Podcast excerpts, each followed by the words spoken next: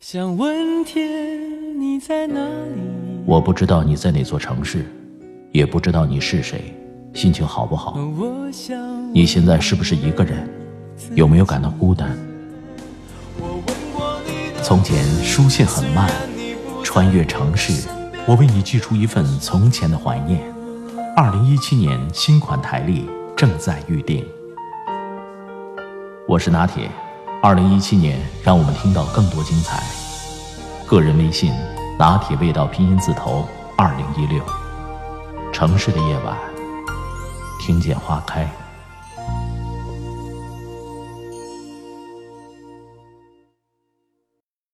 我妈又在微信上跟我说：“等你回了国，我和你爸给你做锅包肉、酸菜粉、排骨炖豆角。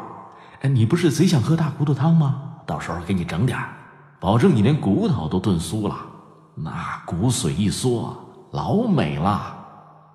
这些你在那边都没吃着吧？”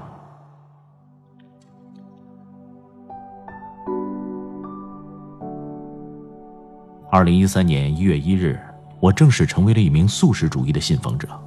起初是因为消化系统对肉类的抵触，后来当朋友们惊讶的问起，连我自己也说不清是什么原因了。我不信奉宗教，也不是彻彻底底的动物保护主义者。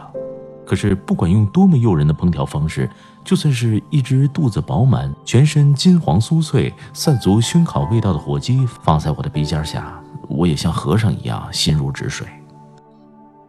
当然，这些我妈都是不知道的。在我爸成为公务员之前，他是个市面上少有的英俊厨子，每天站在后厨十几个小时，不管冬天夏天，脖子上都搭着一条被汗浸透的毛巾。但凡叫得出名的北方菜，他样样都做到极致。他最拿手的是锅包肉、酱焖茄子和拔丝地瓜。有人路过来吃顿便饭，这一顿就能把他们变成一坐几年的老顾客。后来，我爸讨了餐馆里最有福相的服务员当老婆，靠的却不是精湛厨艺，而是为人善良。那个时候，餐饮业开始像雨后春笋般发展起来，爸妈工作的老字号敌不过激烈的竞争，在节节败退后，最终选择关门。这对年轻的夫妇不得不另谋生计。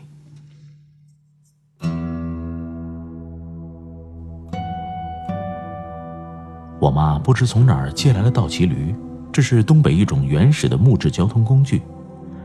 早上三四点就起床，在零下二十几度的大冬天里骑一个小时去上货，然后再找个热闹的街头和一群四五十岁、面相凶狠的大爷大妈们抢生意。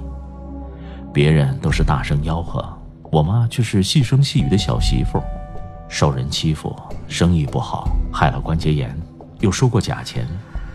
一个人在寒风中偷偷抹眼泪，已经打湿的脸蛋被寒风吹干吹硬，留下常年的高原红。我爸每天早出晚归，敲着门去找工作，上的火积成火疖，越长越大，最后占了半个胸口，呼吸的时候冒火的疼，呼出的气儿都带着高烧似的温度。眼见家里的积蓄马上就见了底儿。我爸这个最要面子的人下狠决心去借钱，他怀着希望走动了所有的朋友和亲戚，可是却忘了那是个所有人都避着贫穷的年代。他抬头时看见一扇扇门打开一条缝儿又关紧，低头时狠心丢下面子撇下自尊伸出去的手，在揣进兜里的时候却沾满了别人的鄙夷。他游走在寒风下的街头。周围的一切都是落寂而没有生气的，心里装满了心酸和失落。想起家中的妻子，把攥紧的手掌舒展开，决定用那几枚珍贵的硬币买点希望。我爸回到家，给我妈做了最普通的白菜炖豆腐，平日里都是清汤寡水，那天他放了好几块排骨在里面，白菜汤浓郁，有排骨的鲜美。排骨酥软，有白菜汤的香甜，这是他带给全家的希望。在那一年冬天即将结束的时候，我来到这个世上。家里还是一样的一贫如洗，但我却没有闻见贫穷的味道。充斥我小小鼻腔里的气息是肉的香味儿。生活对善良的人最大的回馈就是公平。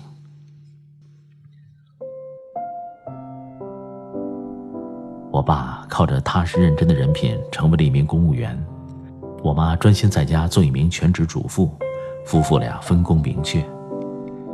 日子在两个人的努力下渐渐过得有滋有味儿。家里添置了电视、电话，又买了超大的冰箱。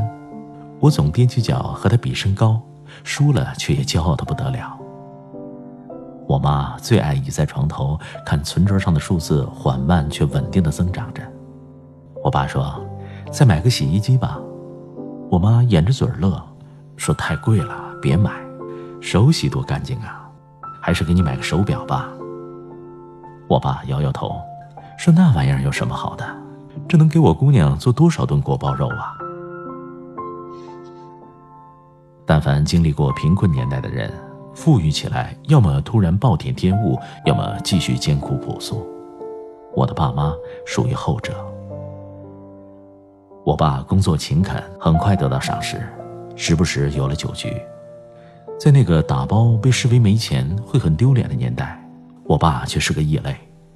他每次从酒桌上回来，要么拿回来半条鱼，要么装回来点溜肉段有时候饭盒里的东西太多，我爸刚到家门口就嚷嚷：“姑娘啊，看我给你带什么回来了。”那时妈妈就从厨房拿双碗筷，眯着眼和我爸看我吃肉时狼吞虎咽的模样。我爸跟我妈说：“你也吃点啊。”我妈说。我不饿。听他们俩说话，我吃的香极了，肉渣子粘在嘴边也不擦。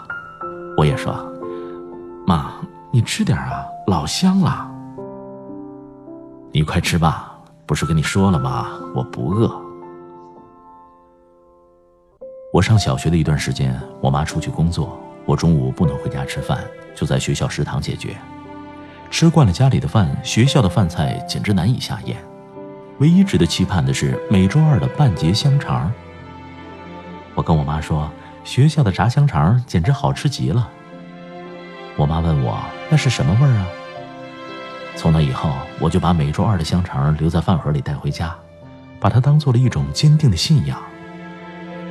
不管中午吃饭的时候经受着多么巨大的诱惑，我都把香肠夹到一边，吃完饭盒里的饭菜，再把香肠夹回去，吸吸味道。就恋恋不舍的满足了。我成年以后，我妈跟我说起这件事儿，还是一脸的骄傲。姑娘的午饭就那么半截香肠，还惦记着我。晚上回家，香肠有一股闷久了的油炸味儿。姑娘舔舔小嘴儿，就那么拿着饭盒给我，说：“妈，你吃香肠可好吃了，我特意给你留的。”我妈每次说到这儿，都得大哭一场。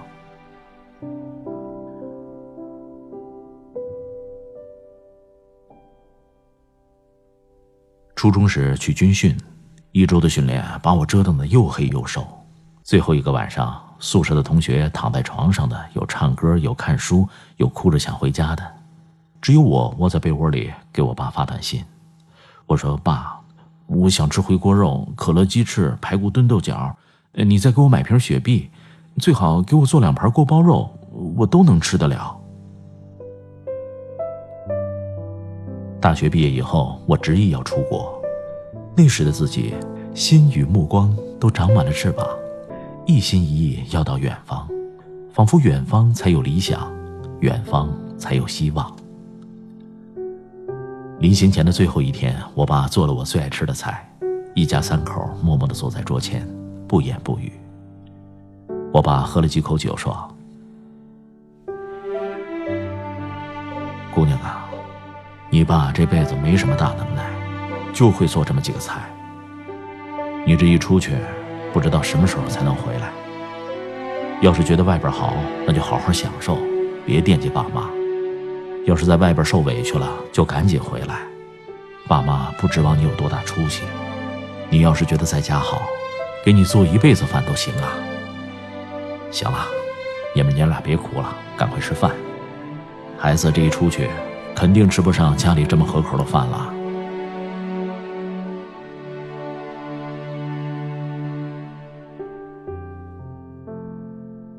我如愿来到远方，一个人过上了漂泊的日子。在这个高消费的国家里，想尽一切办法让自己有一个活下来的能力，从一个靠脑袋活着的人，彻底变成了体力劳动者。下雨天走一个小时的路去豪宅擦地板、刷马桶，做不好的地方都要重来一遍。在超市站十几个小时收银，每天结束时都双腿肿胀的青筋暴涨。我的旧衣服穿了好几年，颜色褪了多半，饮食上也从不奢侈。肉包子闻闻味儿就够了，吃不到嘴边儿，就已经很想家了。靠着一些英文、一份运气、一点勤恳，还有爸妈渗透在我骨子里的坚强，如今的我已经做到了经理的职位，慢慢的有了固定的朋友圈，也开始体会到被人需要，经济状况有了很大的改观，容我慢下节奏，精心生活。爸妈时常从微信里发来问候，我只挑最好的事情和他们讲。他们不懂外语，也没有来过外面的世界，关心的话题永恒不变。每天都按时吃饭不？听说那边的肉都不放血，能吃得惯吗？今年有空的话，一定要回来啊！我走进这个城市大大小小的餐馆。不管是配料精良的小羊排，还是普通一道的家乡菜，我始终尝不出肉的好滋味儿。闲暇时也试着做一些饭菜给自己，肉总是少了些滋味儿，永远不能恰到好处。那时的自己对着一盘盘丰盛却不鲜美的肉菜默默无言。原来父母把最好的爱，都烹调进了吃肉的日子里，给了我。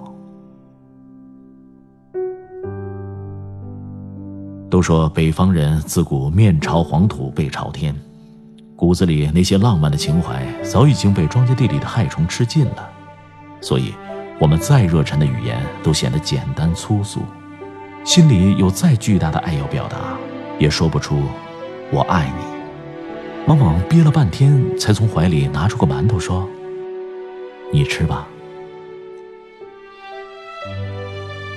我善良的东北父母。对我所有的深爱，是他们饥饿时对我说的“我不饿”，还有精心准备一桌的饭菜，等我回家时的一句：“孩子，可劲造吧。”